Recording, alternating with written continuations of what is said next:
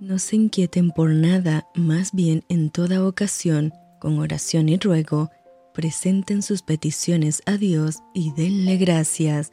Te saluda tu amiga Merari Medina.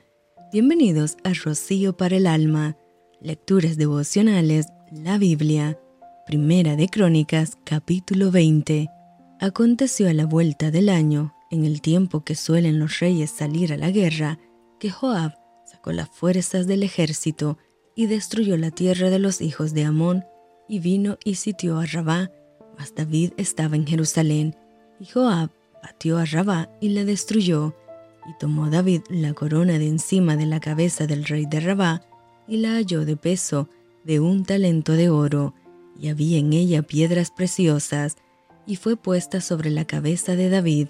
Además de esto, sacó de la ciudad muy grande botín, Sacó también al pueblo que estaba en ella y lo puso a trabajar con sierras, con trillos de hierro y con hachas. Lo mismo hizo David a todas las ciudades de los hijos de Amón, y volvió David con todo el pueblo a Jerusalén. Después de esto, aconteció que se levantó guerra en Geser contra los filisteos, y Sibekai, Usatita, mató a Sipai, de los descendientes de los gigantes, y fueron humillados.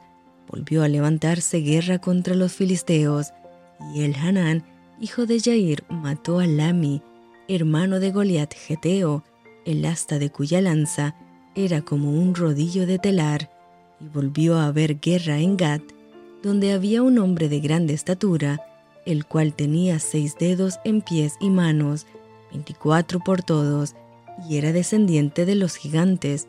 Este hombre injurió a Israel, pero lo mató Jonathan, hijo de Simea, hermano de David.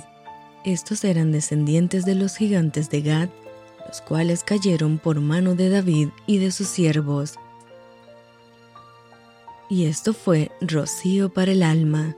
Te envío con mucho cariño, fuertes abrazos tototes